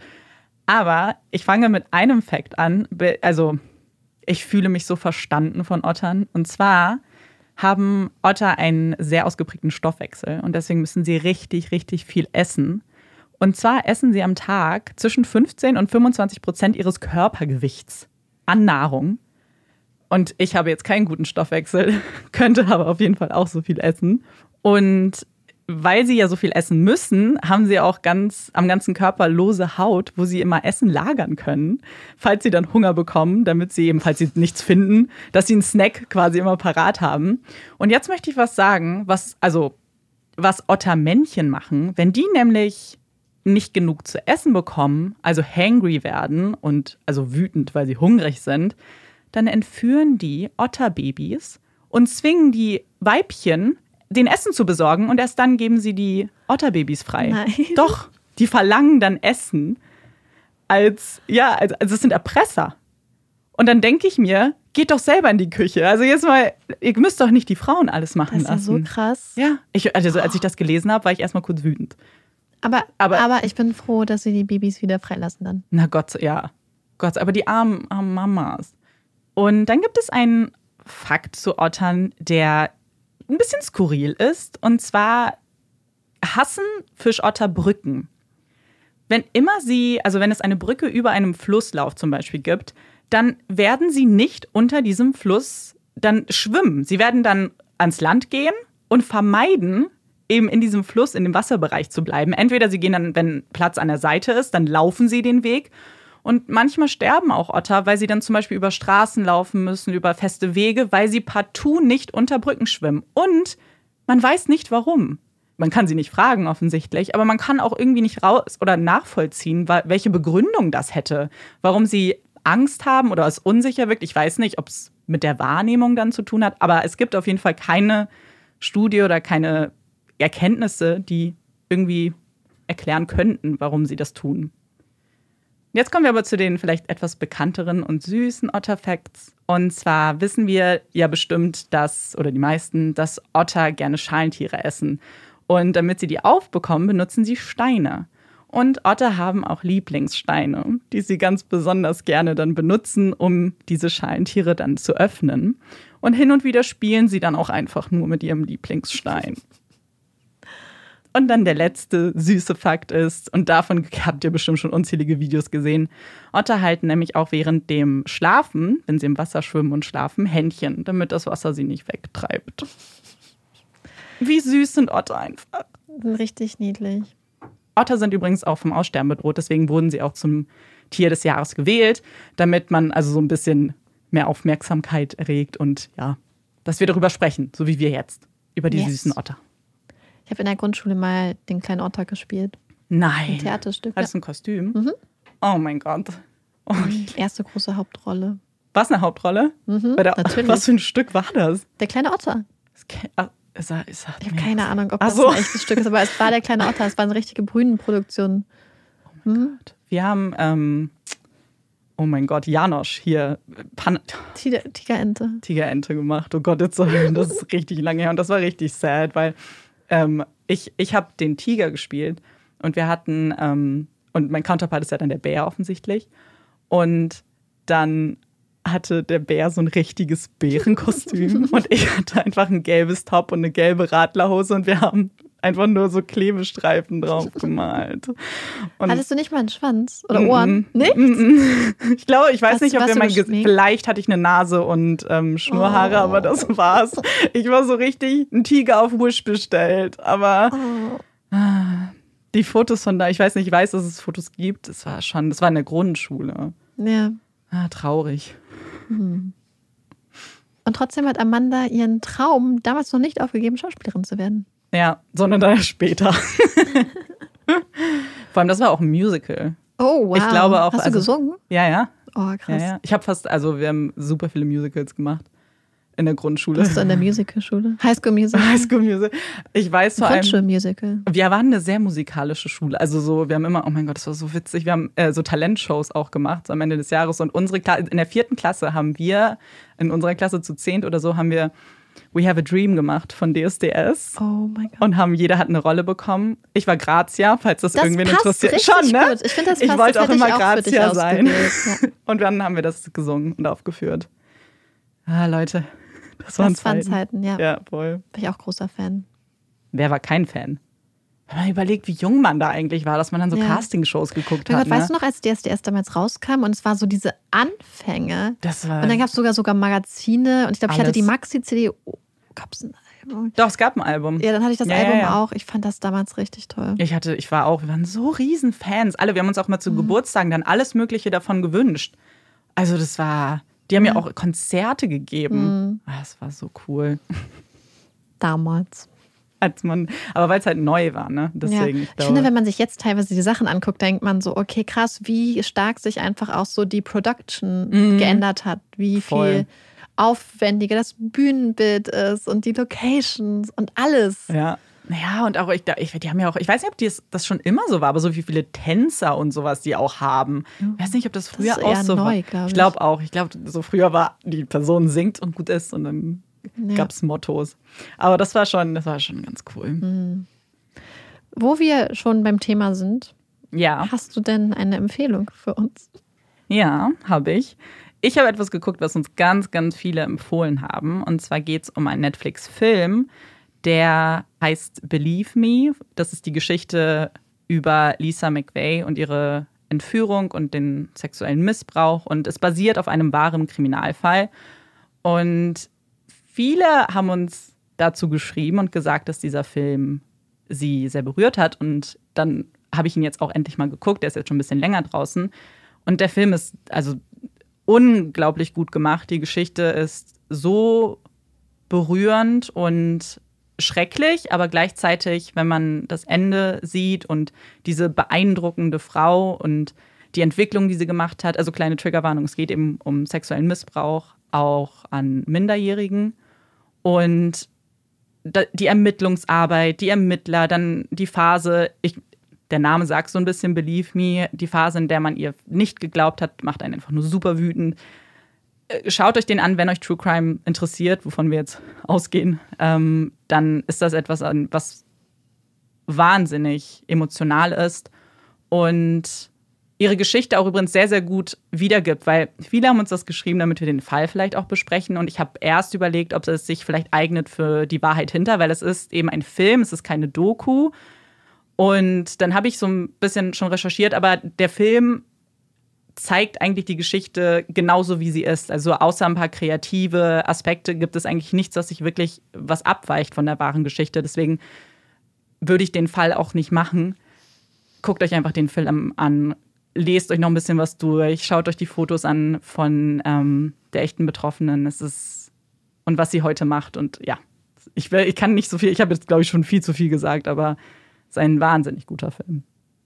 Ich habe eine Empfehlung, die ich vor einiger Zeit schon mal indirekt angesprochen habe. Und zwar geht es um einen YouTube-Channel und zwei ganz besonders tolle Menschen, die ich einfach nur unglaublich toll finde. Und zwar geht es um den YouTube-Channel Vegan ist ungesund von Gordon und Ayosha. Und diese beiden wunderbaren Menschen haben es sich zur Aufgabe gemacht, einfach einen unglaublich lustigen und amüsanten und sehr, sehr informativen YouTube-Channel zu machen zu pflanzlicher Ernährung und Veganismus. Für manche hört sich das jetzt vielleicht schon so ein bisschen dramatisch an. Aber wenn ihr das Gefühl habt, dass ihr vielleicht mal so ein paar äh, Produkte, äh, pflanzliche Produkte ausprobieren möchtet oder euch mit so ein paar Themen auseinandersetzen wollt, auf spaßige und meistens sehr humorvolle Art und Weise, dann kann ich euch diesen Channel wirklich wärmstens ans Herz legen. Die beiden machen zum Beispiel sehr, sehr unterhaltsame Produkttests, wo sie zum Beispiel vegane Schokolade probieren oder, oder, oder Grillgut und solche Sachen und das Kommentieren sind zumindest wirkt es sehr, sehr ehrlich und sehr, sehr lustig. Ich liebe es, die Reaktionen der beiden zu beobachten, insbesondere wenn die Sachen nicht so lecker sind. Es ist sehr lustig. Ähm, einer der beiden wird manchmal ein bisschen rot und das ist einfach so putzig auch anzuschauen. Ich bin auf jeden Fall riesiger Fan. Ich finde, das sind beides sind so tolle, sympathische, empathische Menschen und es macht einfach total Spaß. Es bringt einen auf coole Ideen und was diese beiden, was Gordon und Ayosha geschafft haben, ist, mich zu Nagellack zu motivieren. Ihr, wer uns schon länger folgt, weiß ja, dass ich eigentlich keinen Nagellack trage oder schon seit fast zehn Jahren keinen Nagellack mehr getragen habe. Aber dann haben die beiden Nagellack getragen und dann dachte ich so, oh, es sieht so gut aus. Das habe ich mir vor ein paar Wochen auch inspiriert. Hatte ich eine Freundin gesehen, die auch die Nagellackmarke hatte. Und dann habe ich mich dazu durchgerungen, mir auch mal Nagellack zu bestellen, weil ich das einfach bei den beiden so toll fand. Und ja, jetzt bin ich Nagellack obsessed. Ich hätte es nicht gedacht, aber irgendwie finde ich das so schön, weil ich habe es ja immer schon an Amanda gesehen und gefeiert. Und ähm, ja, das ist total off-topic, aber dazu hat mich der YouTube-Channel auf jeden Fall inspiriert. Und immer zu Hause, wenn wir nicht genau wissen, was wir gucken sollen, und man so ein bisschen erschöpft ist, ist das einfach total die gute Sache, um sich ein bisschen zu amüsieren. Ja. Sehr gut. Und jetzt stelle ich eine Gegenfrage. Hast du einen Hot Take? Du hast mich gefragt nach einer Empfehlung. Oh ja. Willst du mit deinem Hot Take anfangen? Oh, siehst du immer die Gegenfrage. Siehst du, jetzt hast du mich ge, ge Uno reversed gemacht. Ja, ich bin mit allen Wassern gewaschen. okay, ich mache einen Hot Take. Ich weiß gar nicht, wie, wie hot der ist, aber ähm, bin gespannt, was, wie es euch geht. Es ist etwas, was mich emotional einfach sehr. Vielleicht wird es mehr ein Rage-Take. Und zwar gucke ich wieder äh, RuPaul's Drag Race. Die neue Staffel ist jetzt auf Netflix endlich rausgekommen. Und ich, ich will meine Hand nicht dafür ins Feuer legen. Es kann sein, dass das schon immer so war. Es fällt mir in dieser Staffel aber ganz besonders auf. Warum gibt es eine Vorschau am Ende von Serien oder Filmen oder nee, nicht von Filmen, aber so. Ich, ich, mich, ich weiß, dass man das so dramatisch sein soll, dass man unbedingt die nächste Folge angucken kann. Mich nervt das nur. Ich finde, dass ich, ich werde die Folge sowieso gucken und so habt ihr mich schon gespoilert. Warum ist das kein Spoiler in dem Moment? Warum ist das dann okay? Spoiler finden wir doof, aber eine Vorschau ist okay. Ganz, also bei RuPaul's Drag Race ist es in Ordnung, da ist es relativ kurz. Aber ich weiß nicht, die, an euch da draußen, die Trash-Formate gucken das Schlimmste, was es gibt, ist die Vorschau beim Bachelor und der Bachelorette, weil die erzählen dir, was in der gesamten Staffel passieren wird. Du siehst schon, welche Teilnehmerinnen oder Teilnehmer weiterkommen. Du siehst schon Gesichter, du siehst, was für Dates die machen werden. Ich muss wirklich regelmäßig, und gerade im Fernsehen kannst du es ja nicht skippen, muss ich wirklich die Augen zumachen oder aus dem Raum gehen und dann habe ich aber Angst, dass ich was verpasse und gucke dann immer so ein bisschen. Ich verstehe, ich finde das so unnötig. Nee. Ich kann da gar nicht so viel zu sagen, weil ich irgendwie gar nichts. Guckst du nichts, wo es eine Vorschau gibt? Mm. Also ich glaube, es kommt so ein bisschen aufs Format drauf an, wie man das guckt, weil ich glaube, dass wenn ich früher so Germany's Next, mhm. haben die das nicht auch? Ich glaube fast alle, also die großen ja, Shows machen das fast kriegt alle. man mit sowas normalerweise, also wenn es so im Fernsehen ist, ja. weißt du, du weißt, du hast bis nächste Woche oder es wird so Folge, mhm. das finde ich schon, gibt schon Sinn. Ich glaube, mich kriegt man damit grundsätzlich, weil ich dann doch sehr neugierig bin. Aber ich gucke irgendwie nichts. Und ich finde, gerade im Netflix-Kontext ergibt das gar keinen Sinn, weil man ja davon ausgehen möchte. Und das finde ich manchmal sehr schwach, wenn, beziehungsweise ich würde es erwarten und mir wünschen, dass Serien sich dann anpassen an das Konsumverhalten, was man ja, bei Netflix an den Tag sieht. Und was mich halt auch äh, dann in dem Kontext auch stört, ist, dass die Vorschau, was man, also es gibt ja diese nächste Folge und dann lädt er. Und das kommt nach der Vorschau erst. Ich würde es dann auch verstehen, wenn man das davor schaltet, weil dann ergibt es doch Sinn, weil dann werde ich ja eh die nächste Folge gucken, dann brauche ich auch die Vorschau darauf nicht.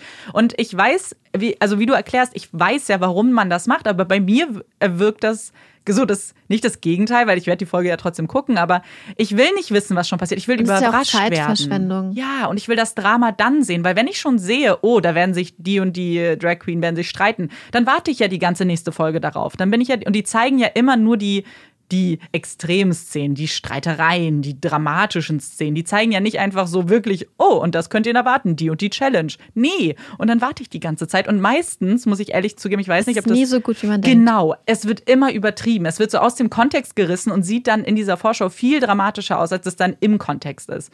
Und das, ich ich brauche die nicht und manchmal lassen die sich halt nicht skippen, weil ich versuche es dann ja immer schon. Das verstehe ich auch nicht, wenn man das ja. nicht zumindest diese Option einfügt. Ja, dann muss man ja sehr, also ich finde es dann auch okay, einfach selber schnell weiterzudrücken und es ist dann in Ordnung. Aber gerade dieser Netflix, dieses nächste Folge, das macht das doch einfach davor. Dann ja. muss ich mich nicht aufregen, muss nicht meine Augen zuhalten, wie so ein Kind bei einem Horrorfilm. Ja, ich verstehe das nicht, warum sie es halt bei manchen diese Option immer einfügen ja. und bei manchen nicht. Wahrscheinlich liegt es dann immer so ein bisschen, dass es die Netflix-eigenen Produktionen mm. sind, wo sie das dann ja, wie machen. Sie, ja.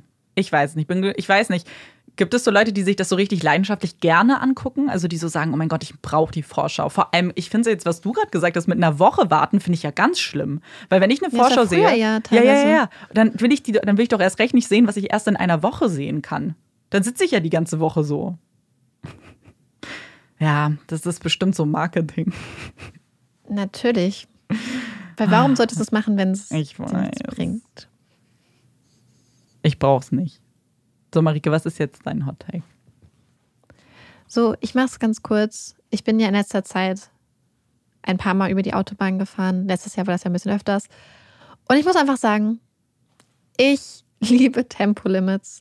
Ich freue mich auf den Tag, wenn in Deutschland Tempolimit 130 eingeführt wird. Ich weiß, für viele Leute wird das der schlimmste Tag sein wahrscheinlich. Aber ich finde es einfach, unabhängig jetzt von Umweltaspekten und so, ich finde es Mhm. einfach so geil entspannt, wenn Tempolimit 130 ist. Ich finde, das ist so ein ganz anderes Art, so eine ganz andere Art von Fahren. Ja. Wenn ich zwischendurch mal so ein BMW mit 170, 80, 90 von hinten angerast kommt und alle anderen haben Panik und ziehen zur Seite.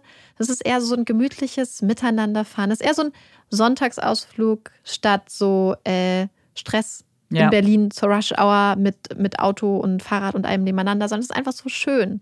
Total. Und ich finde, es gibt Autofahren so eine ganz eigene Qualität. Und auch immer, wenn ich im Ausland bin und da ist 130, ich finde das einfach total toll. Ja, nicht, dass ich nicht auch schneller fahre, aber ich finde manchmal, äh, man, man wird ja auch manchmal schneller, ohne das zum Beispiel zu Ja. merken und so. Aber ich finde, dass es grundsätzlich einfach so schön entspannt ist bei 130. Und ich Mhm. freue mich da wirklich drauf. Und ich merke das immer zum Beispiel, wenn man ähm, die A2 lang fährt. In Niedersachsen ist ja größtenteils Mhm. Tempolimit. Dann kommt man über die Landesgrenze und auf einmal Alles teilweise alles frei. Ja, ich, ich, ich bin da einfach, ich finde das einfach schön. Ich äh, stimme dir komplett zu. Ich bin auch pro Tempolimit. Und das ist, glaube ich, einer unserer kontroversesten Hot Takes, Ja, weil wir auch- genau wir wissen. also ich ja. weiß nicht, äh, wir kennen ja auch die Pro-Kontra-Argumente. Also ich glaube, man muss jetzt nicht in eine Grundsatzdiskussion verfallen. Hier geht es ja so um ein ganz persönliches Autoerlebnis. Und wie du ja gesagt hast, nicht mal die ganzen Umweltaspekte, nicht das Ganze. nee, mir geht es da wirklich ganz egal. sondern- einfach nur, wenn ja. ich einfach nur für mich persönlich, wie ich es am liebsten möchte, auch. würde ich einfach safe sagen, Ja. Tempolimit 130. Ich, Ich finde es auch, ich finde gerade die Autos, die im 200er-Bereich fahren, die, also ich, ich habe eh große Angst vor Geschwindigkeit. Also ich, wir haben ja mal irgendwann drüber geredet, in irgendeiner Folge, wo wir über Ja. Auto, über einen Autounfall gesprochen haben. Ähm, ich habe große Angst vor Geschwindigkeit, vor Rasern und so. Ich finde das höchst gefährlich. Und sowas, äh, ein Tempolimit kann da einfach offensichtlich helfen. Ähm, und ich bin, mir geht's da auch so. Also wenn ich jetzt, ich bin ja jetzt für die Arbeit ähm, nach Polen gefahren und wir sind auch mit dem Auto gefahren und da ist 140 und es war so wirklich nur der direkte Vergleich. Es war so viel entspannter zu fahren. Es war so viel schöner und jeder fährt da trotzdem seine 10 km/h mehr und so und das ist alles in Ordnung, aber nicht dieses super aggressive Auffahren, nicht dieses Ja. super, du musst dich umgucken, es ist nur Stress, weil du Angst hast, irgendwen behinderst du gerade mit deinem Auto. Ich mag einfach nicht diese ganz großen Differenzen in Ja, der genau. Geschwindigkeit, weil ich finde, ich finde es gar nicht, wenn jetzt zum Beispiel alle sicher immer 200 fahren Ja. würden oder so und es wäre so ein gleichmäßiger Strom, fände ich das gar nicht so schlimm. Mhm. Also abgesehen davon, dass die Geschwindigkeit natürlich ähm, Ja. eigene Probleme mit sich bringt, aber ich finde einfach, dass es dann zu so diesen riesigen Differenzen gibt zwischen dem Streifen ganz rechts und dem mittleren Streifen, wo man dann genötigt wird, recht schnell zu fahren. Und ähm, Na, vor allem, wenn du den Luxus hast, dass es drei Spuren sind. Ne? Ja. Wenn du zwei hast, dann äh, so teilst du dir das mit den LKW. Ja. Die, und da willst du ja, kannst du ja auch nicht immer äh, bleiben. Und dann, ja, es ist ja. unglaublich stressig. Ähm, mein Auto zum Beispiel, also ich kann damit sehr viel schneller fahren, aber ich habe ein Cabrio mit einem Stoffdach. Es ist so laut. Ich kann damit nicht schneller fahren als 140, weil mir sonst die Ohren abfallen. Das erinnert mich auch an letztes Jahr. Ähm, Amanda und ich und mein Freund und Olaf waren letztes Oh ja, Jahr hier in. Österreich. Und ähm, wir sind nicht alle zusammen hingefahren. Ja. Und als wir auf dem Rückweg hatten, wir das Auto komplett vollgepackt. Komplett. Es war Und das richtig, Dach. weil es war die ganze Ausrüstung zum Aufnehmen war dabei. Ja. Es waren also riesiger Rechner und. Mikros und alles mögliche. Unser Gepäck dann noch. Unser Gepäck und Proviant brauchen wir auch mal Ja. viel. Ihr kennt uns ja. Olaf. Und ähm, vorher bin ich früher immer so über die Autobahn gefahren, habe nicht verstanden, warum manche Autos so langsam fahren. Mhm. Und auf einmal mit einem vollgepackten kleinen Opel Astra habe ich diesen Moment erlebt, der einem wirklich Demut beibringt, wo man aufs Gaspedal drückt und es wirklich richtig durchdrückt und man mit 70 den Berg hochfährt und es nicht schneller geht und man Angst hat, dass man gleich wieder rückwärts rollt. Yep. Und das hat mich wirklich so richtig auf den Boden der Tatsachen zurückgeholt. Aber ähm, ist übrigens nicht das gleiche Auto, das jetzt Nee, nee, auf der Autobahn fast liegen geblieben ist. Das ist unterschiedlich. der Opel hat es gut gemacht. Er hat uns nach Hause gebracht. Er hat uns nach Hause gebracht. Heile. Mit Aber das Gepäck. war witzig, weil ich teilweise, du kannst du dich noch an diese Verzweiflung erinnern, Mhm. wo ich einfach gedacht habe, oh mein Gott. Naja, bitte, weil bitte. die Straßen in Österreich ist ja auch nochmal was anderes. Da hast Ja, du ja in dann. Bayern. Ja, ja, genau. Und dann, genau. Und äh, das Anfahren und das war schon, schon spaßig. Das war lustig. Es war eine amüsante Rückfahrt. Ja, und wir sind aber heil angekommen. Aber ja, ich, danach hast du bestimmt nie wieder geurteilt über die langsamen Nee, Gurken. tatsächlich nicht. Ja. Ich habe das manchmal, ich hatte davor es halt gedacht, halt super naiv, dass Mhm. das eine Wahl ist. Ja, manchmal. Und dann habe ich gemerkt, nein. Also durchaus, kann durchaus manchmal so sein. Aber manchmal kann man auch einfach nicht schneller, auch wenn man sich das von ganzem Herzen wünscht. Wahl. Und aufs Gaspedal tritt. Mit ganzem Total. Herzen. Ja. So, Die Folge ist äh, damit äh, am Ende. Wir haben Ja. genug geredet und wir freuen uns wie immer auf eure Nachrichten und Meinungen zum Fall, zu den Hot Takes. Und wir hoffen, euch hat die Folge gefallen. Ihr hört uns auch beim nächsten Mal wieder zu. Ich bin Amanda ich bin Marike. und das ist Puppies in Crime. Tschüss.